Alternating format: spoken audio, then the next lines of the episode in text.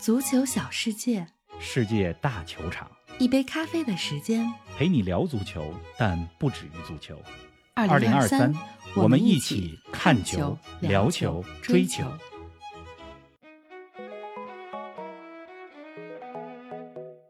六年前，仅有三十三万人口的冰岛打进了世界杯。如今，又一个足球奇迹在北欧诞生，它就是法罗群岛。克拉克斯维克这支由电工和渔民组成的球队，取得了法罗群岛历史上的欧战正赛首胜。来自五千人渔村的球队，为何能在欧洲赛场创造奇迹？足咖独家专访克拉克斯维克，揭开神秘面纱。梅西获得第八座金球奖，中国女足无缘巴黎奥运，沙特独家申办2034年世界杯。更多精彩内容尽在本期足球咖啡馆。听众朋友们，大家好，欢迎来到今天的节目。冯老师你好啊，这周没有欧冠，咱们终于有空档聊聊五大联赛之外、欧冠之外的话题了。领导，听众朋友们，大家好。嗯啊，大家是不是觉得今天还聊曼联呢？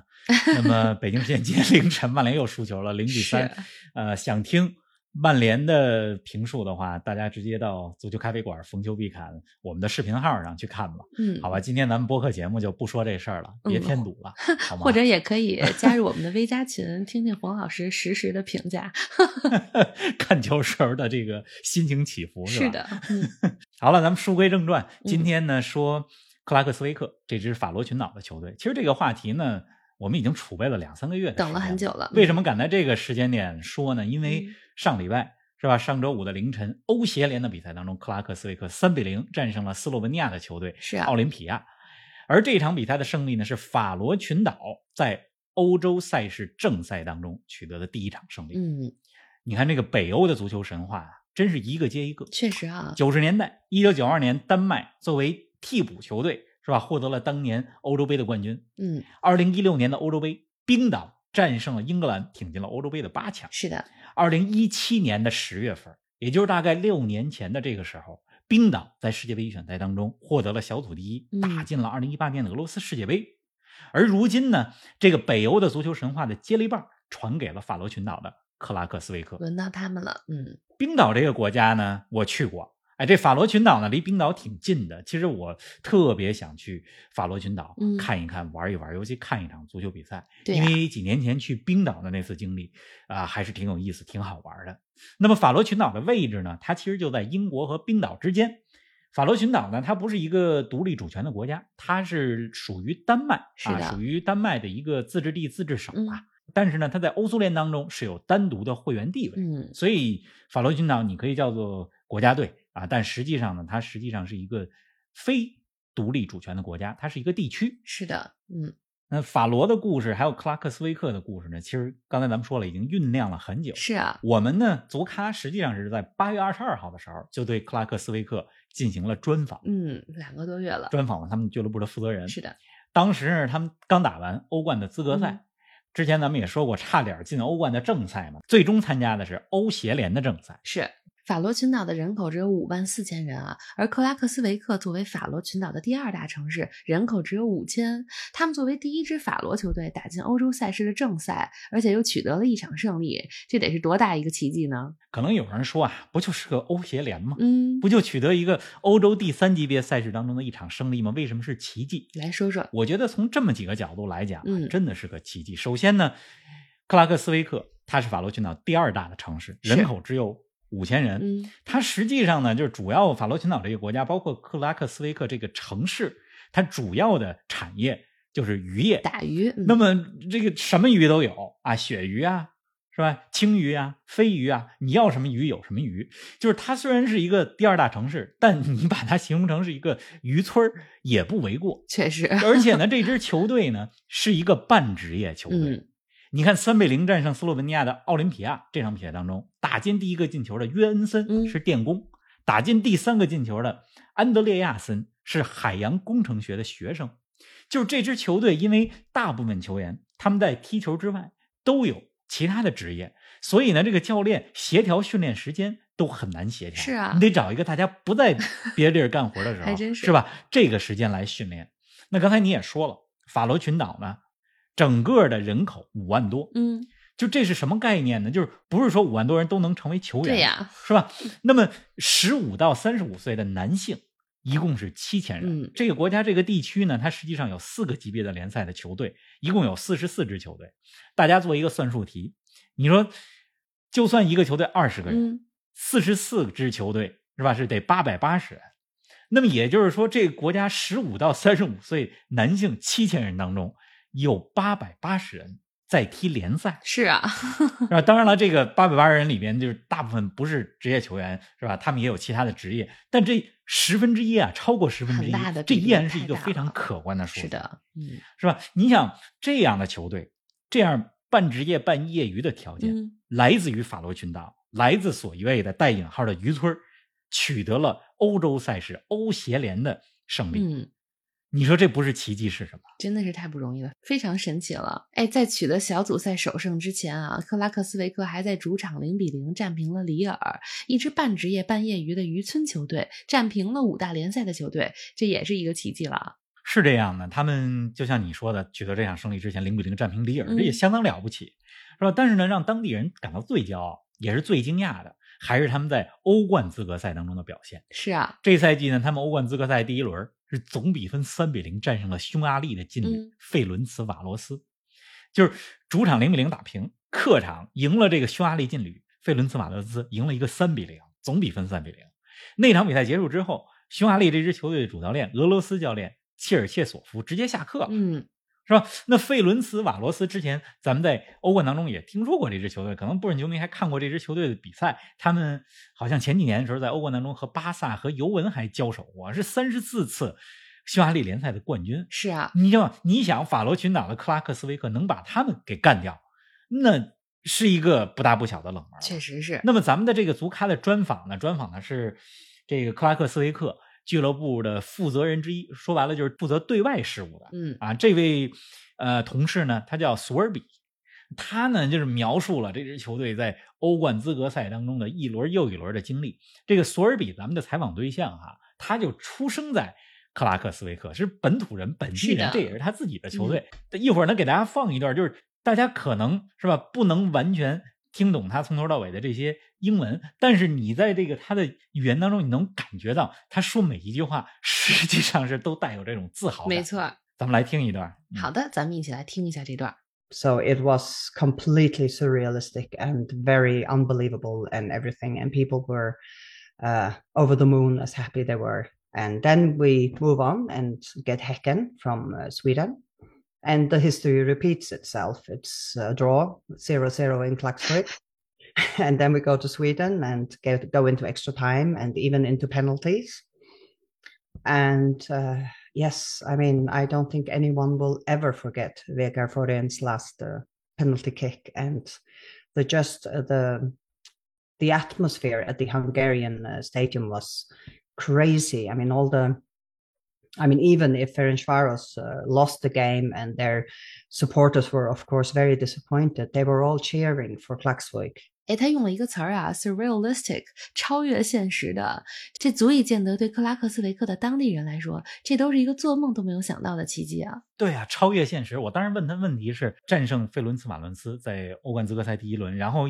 再进一轮，然后到之后虽然打不了欧冠，但是能有欧协联的正赛，嗯这对于克拉克斯维克当地人意味着什么？他就是用刚才你说这个词儿嘛，不敢相信，这简直不是现实。是的，是吧？而且在他刚才这段话里边还说到了，就是匈牙利的球队费伦茨瓦罗斯的球迷在主队零比三输球之后，实际上是在给客队克拉克斯维克在加油、在鼓掌，嗯，而且是发自内心的。那么欧冠资格赛第一轮赢了费伦茨瓦罗斯之后，克拉克斯维克在第二轮面对瑞典的赫根，主场零比零，客场三比三，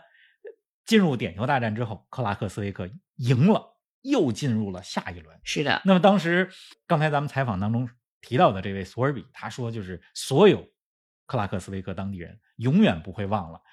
第二轮打赫根是吧？他们的球员弗伦打进最后一个点球的那个瞬间，嗯没有人能够忘记。确实是，那么进入了第三轮之后的欧冠比赛资格赛第三轮，他们主场二比一战胜了挪威的摩尔德，客场呢经历了加时赛，很遗憾总比分二比三输了球。嗯，那他们输球，这个摩尔德就是哈兰德曾经效力过的球队，也是索尔斯克亚执教过的挪威的球队，是吧？那么很遗憾，这样的话，就只能到欧联杯的资格赛了。到了欧联杯的资格赛，他们主场一比一战平了蒂拉斯波尔警长，客场输了一个一比二，没能进欧联杯的正赛。这个蒂拉斯波尔警长，咱们前几年的欧冠的时候也说过这没支错球队，他因为他们客场赢过皇马，嗯，是吧？那么没能进欧冠，没能进欧联杯，这样的话呢，克拉克斯维克就来到了欧协联的正赛。嗯但是这依然是一个非常棒的成就了。就这个赛季呢，到目前为止，他们无论是资格赛还是正赛，在欧洲赛场一共打了十一场比赛。这十一场比赛里边有六场是主场，主场保持不败，是的两胜四平。嗯，非常棒了！哎，能有今天的成绩啊，也并非一夜之间的结果。罗马城也不是一日建成的。从足球的角度来说，你觉得克拉克斯维克是做了哪些正确的事情，才有了今天的奇迹？大概八年嗯前吧，就是他们俱乐部呢聘用了一位叫做米克雅尔·托马森的教练。嗯那么这名教练呢，托马森他是法罗本土人，是吧？当时呢，他就说说要带领球队进入欧洲赛事的正赛。这当时所有人、球迷、球迷代表、俱乐部的工作人员，包括球员都不相信。是啊，但是呢，他有了一个非常高远的目标，这个目标呢，却听起来很激动人心，所以呢，就是获得的支持就越来越多，是吧？球队、俱乐部方面也找到了当地的有名的企业来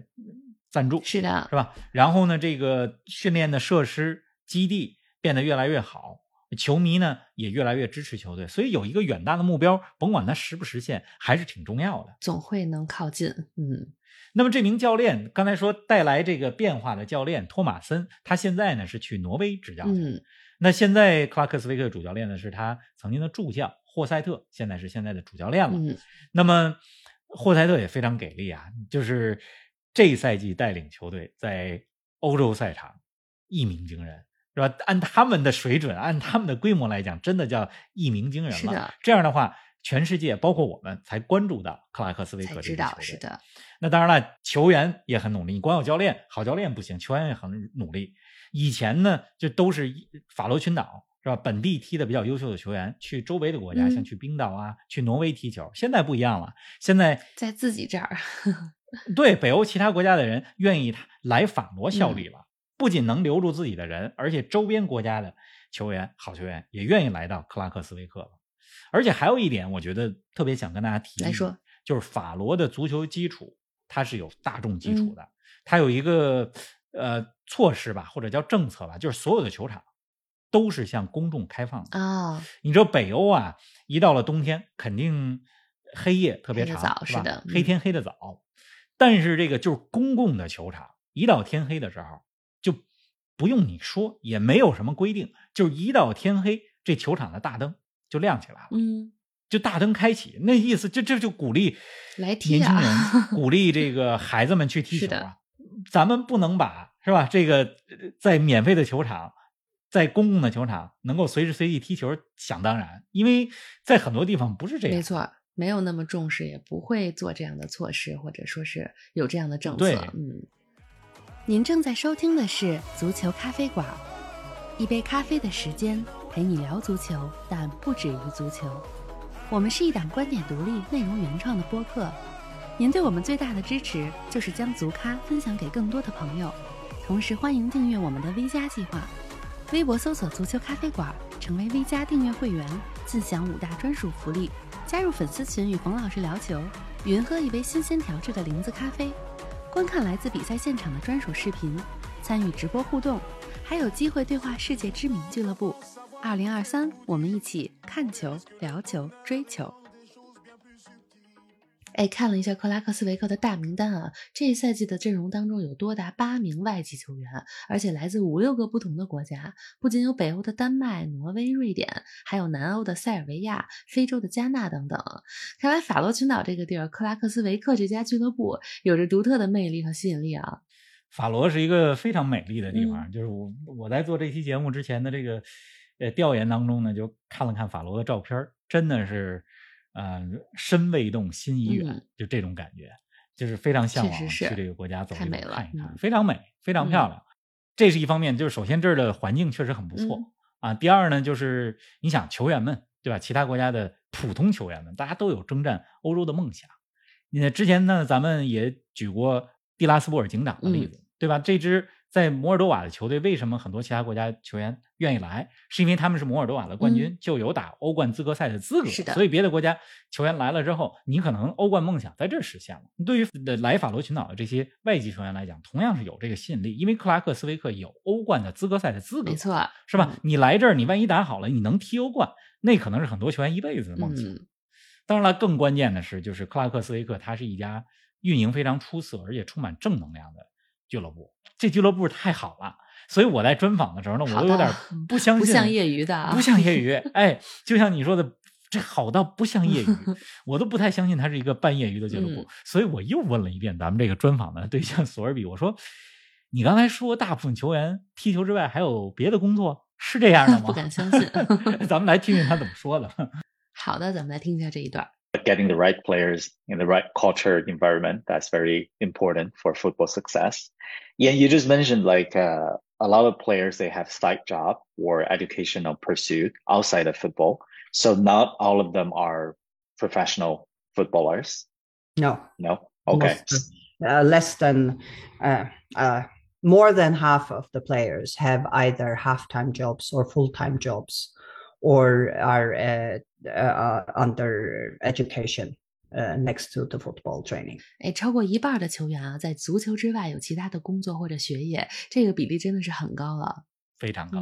嗯，他刚才也说了嘛，就是这个超过一半儿啊，我是不相信，所以我才再问了他一遍。时间管理能力很好。哎，对，需要时间管理能力，不然怎么能平衡好这么多是事啊儿呢？是吧？他们这些球员有电工，有木匠，是吧？还有做教育的，就是课后辅导这个小孩儿的，嗯是吧？还有做 IT 的，有做工程各的，这行各职业业真的是五花八是门的。哎，而且呢，队长，哎，队长还在上学，嗯学什么呢？学海洋工程方面的这个专业，还读书呢。嗯，哎，说年底毕业啊，年底毕业以后可能就会有一个全职的工作，当然也不会耽误踢球啊，嗯就是做海洋方面的工程师，干什么也不能耽误踢球。不能耽误踢球。而且他们的七号弗雷德里克斯贝里是吧？是什么呢？是一家批发公司的老板。 然后这个咱们专访对象还说说我们这七号他是老板，哎，嘿嘿他是一个 CEO。然后当然了，他在场上踢球，他也是普通的一员。嗯就是你听这么多半职业、半业余的球员在一块儿踢球，取得这样的成绩，这不是奇迹是什么？嗯，非常有趣的奇迹。嗯，克拉克斯维克这家俱乐部啊，成立于一九零四年，历史相当悠久了。他们是法罗群岛历史上最成功的俱乐部吗？克拉克斯维克呀，就是他们这支球队呢，获得过二十一次国内联赛的嗯冠军、啊，这是在法罗是第二多的球队，第一多的球队是 HB。那么刚才也说了，克拉克斯维克是第二大城市，而他们的竞争对手 HB 啊、B 三六啊这几个队，主要来自于首都嗯托尔斯港，或者叫首府啦，托尔斯港。那么克拉克斯维克和托尔斯港是两个主要的是的城市。法罗呢，它是由十八个岛屿组成的，所以叫法罗群岛嗯嘛。而且我看各种照片、各种旅游的介绍，就是感觉这个地方呢，它既有那个冰岛那种荒野野外的风光，气候变幻无是常的，又有挪威的那种峡湾的风光，是吧？绿色随处哎可很见，吸引人啊。哎，对，也有那种连绵起伏的这个高地，就像苏格兰一样。当然了，那个地儿人比较少，就是羊比 人多，又是一个羊那么比人嗯鱼多就的更地儿多了，是 渔业渔渔业也非常发达。嗯哎，希望有一天咱们足咖，是吧？咱能咱能去考察考察，嗯好不好？确实是，哎，说到北欧的足球奇迹啊，冰岛打进过欧洲杯八强，也踢过世界杯。那你觉得在不久的将来，法罗群岛能进入世界大赛吗？这法罗群岛啊，去年二零二二年的时候，主场二比一战胜过土耳其，这是一场挺重要的胜利。嗯那是欧国联的比赛，不过今年欧洲杯预选赛他们表现不理想，是啊七场比赛一平六负，只是主场战平了摩尔多瓦。那目前呢，法罗群岛世界排名是一百三十嗯五，各方面来说呢，距离世界大赛都挺远，但谁还有敢说距离不可能呢？是的，是吧？冰岛也曾经是云南球队，那是冰岛前些年还进过欧洲杯的八强，还打进过世界杯。嗯如今的法罗群岛，就克拉克斯维克给他们开了一个好头儿。嗯，前进的速度说不定很快。对你有名了以后，各方面资源都会来，是的好球员也都会来，嗯，是吧？各方面的支持也会更多。呃，所以我觉得克拉克斯维克它虽然是一个俱乐部，不是法罗国家队，但是他在欧洲赛场的好的表现引起来的这些效应，一定是会对法罗国家队有所帮助的。没错，克拉克斯维克的故事啊，真的特别励志，也很感人。你觉得这支球队的故事，还有法罗群岛的足球发展，对咱们中国足球有什么启示吗？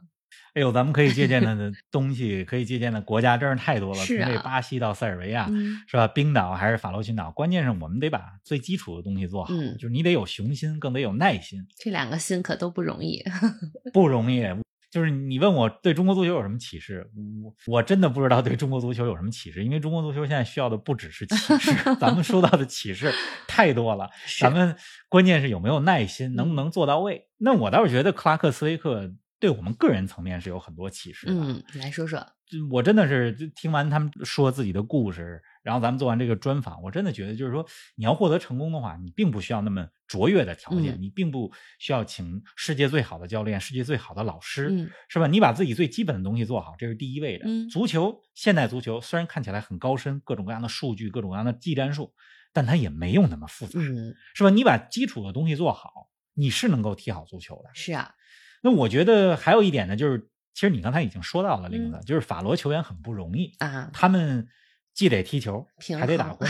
是吧？而且你说现在踢欧洲的比赛是好事儿，但是你现在变成一周双赛了，既得踢联赛，又得踢欧洲的比赛，嗯又还有其他工作，还有家庭，是吧？有的还有学习，有一份热爱和坚持啊。哎，还能取得这样的成绩，所以就是说，就是我了解他们的这个整个的这个场景、这个生活状态以后，我就觉得，就重要的不是做多少事儿，嗯，而是你做每件事儿时候都很专注，是的，是吧？非常不一样。踢球的时候就好好踢球，嗯虽然有别的事儿，但是还是能把球给踢好。那整个专访当中，我其实印象最深的一句话就是哪句呢咱们的专访对象俱乐部负责之一索尔比，他说：“他说所有的因素汇聚在了一起，才有了今天这么一个特别高兴，啊是这么的一个扬名欧洲、扬名海外的时刻。嗯就是就是你说那句话，罗马城不是一天建成的，没错咱们听一下刚才我说觉得特别感动的那句话。好的，咱们来听一下。 yeah, that's a few of the reasons, and everything uh, got together into one Yeah. big perfect moment. And maybe mm, there have been years where people have said, "Oh, well, well, the club has said we're going to into a group stage," and people have said, "You must be crazy," but we s- they still stood strong and said, "Well, we're going anyway, and that's the goal." And when they uh, after the mm, first draw. Um, and they got Ferencvaros. Everyone said, "Ah, it's probably not going to work because this was the toughest draw that Koi could have gotten. Yeah. And they beat them and beat Hecken, and there was the group stage. 那刚才这段话里边呢，嗯就是索尔比也讲了，是吧？第一轮面对费伦茨瓦罗斯欧冠资格赛第一轮，那可以想象到最这这是最强的对手，嗯因为你第一轮里边他没有传统的豪强嘛。那作为匈牙利的冠军球队，这已经很强了，是吧？他们的球员让这个不可能完成的任务变成了可还能，真所以是您就在这个专访里边能够感觉到，就是今年欧冠第一轮赢匈牙利这个球队提升了球队的信心。那如今呢，他们征战的是欧协联的比赛，在欧协联当中取得首胜，这又创造了法罗的历史，整鼓舞了所有的球迷，鼓舞了当地人，而且还鼓舞了咱们这些远在千里万里之外的球迷。我嗯觉得克拉克斯维克真的是一个好球队，这真的是一个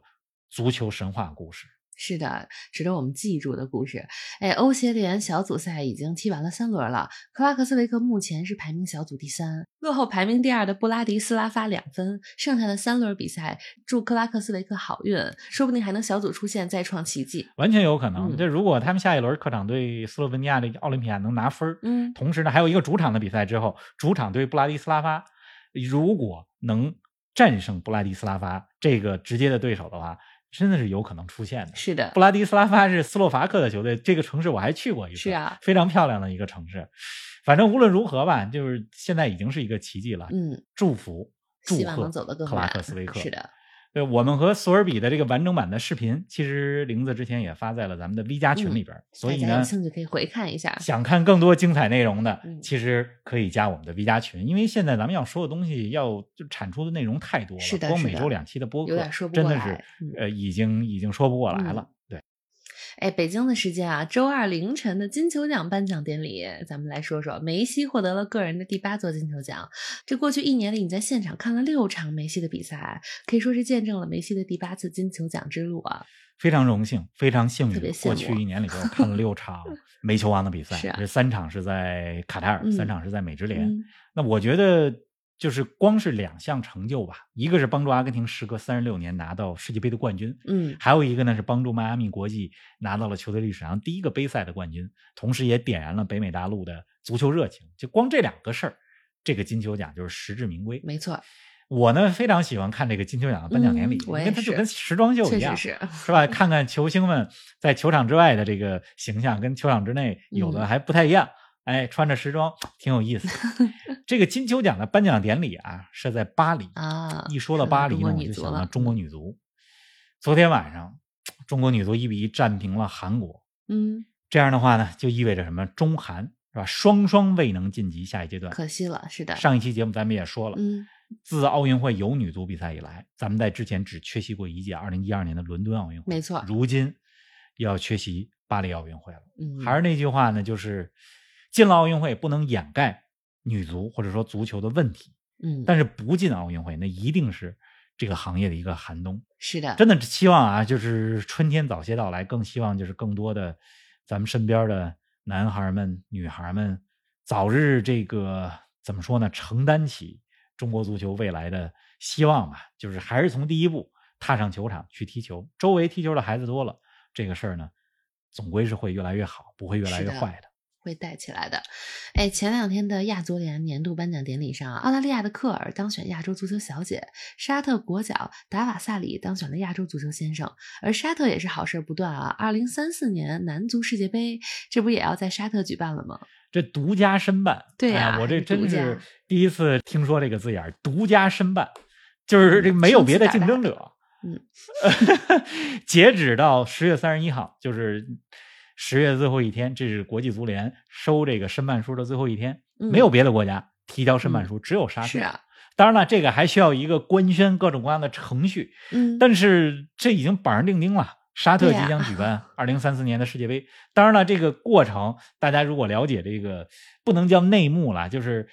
二零三零年的世界杯是吧？实际上是放在了三个大洲：是的，欧洲、非洲还有南美嗯啊。实际上是西班牙、葡萄牙加上摩洛哥，这就横跨欧洲和非洲了。嗯没错但是呢，国际足联又做了一件什么事儿呢？就是二零三零年是世界杯一百周年，所以呢，嗯前三场比赛放在南美，哎，阿根廷、巴拉圭，再加上乌拉圭够，折这样的腾话的呢，二零三零这一届世界杯是吧？你看南美、欧洲、非洲，这就意味全着跑什么遍呢。了，这就意味着，一是全跑遍了，二是这三个大洲不能再举办二零三四年世界杯。是啊，那二零三四年世世界杯基本就确定回到亚洲。嗯，那亚洲呢？澳大利亚不申办，是吧？就是沙特的了，对呀、啊就没有竞争者，所以客观和主观上造成了沙特独家申办，一家就独各大方面都希望他申办。嗯二零三四年世界杯再次回到亚洲，是啊准确来说是回到西亚。嗯，之前咱们就说过，沙特足球下的是一盘大棋，没一个错大的系统的工程，先弄联赛是吧？再弄世界 杯等准等。备搞事情，哎呀，跑世界杯呢也是个体力活儿，肯定的，嗯，去年世界杯的时候，卡扎什维我就跟大家说，这个不仅是个脑力活儿，也是个体力活儿。我呢，是继续好好锻炼身体。十一年后去沙特，好吧？ 行好了，今天咱们就 目标很长远，嗯，好了，今天咱们就聊到这儿吧。这个这周末有不少好的比赛，嗯，这周末我主要想看什么呢？南美解放者杯的啊决赛，哎、阿根廷对巴西，博卡青年对弗鲁米嫩塞。是的，这比赛呢是十一月五号礼拜日，北京时间的凌晨四点，嗯准备看看南美的比赛。嗯，哎，咱们提前祝各位周末愉快啊，下期再见。下周一见。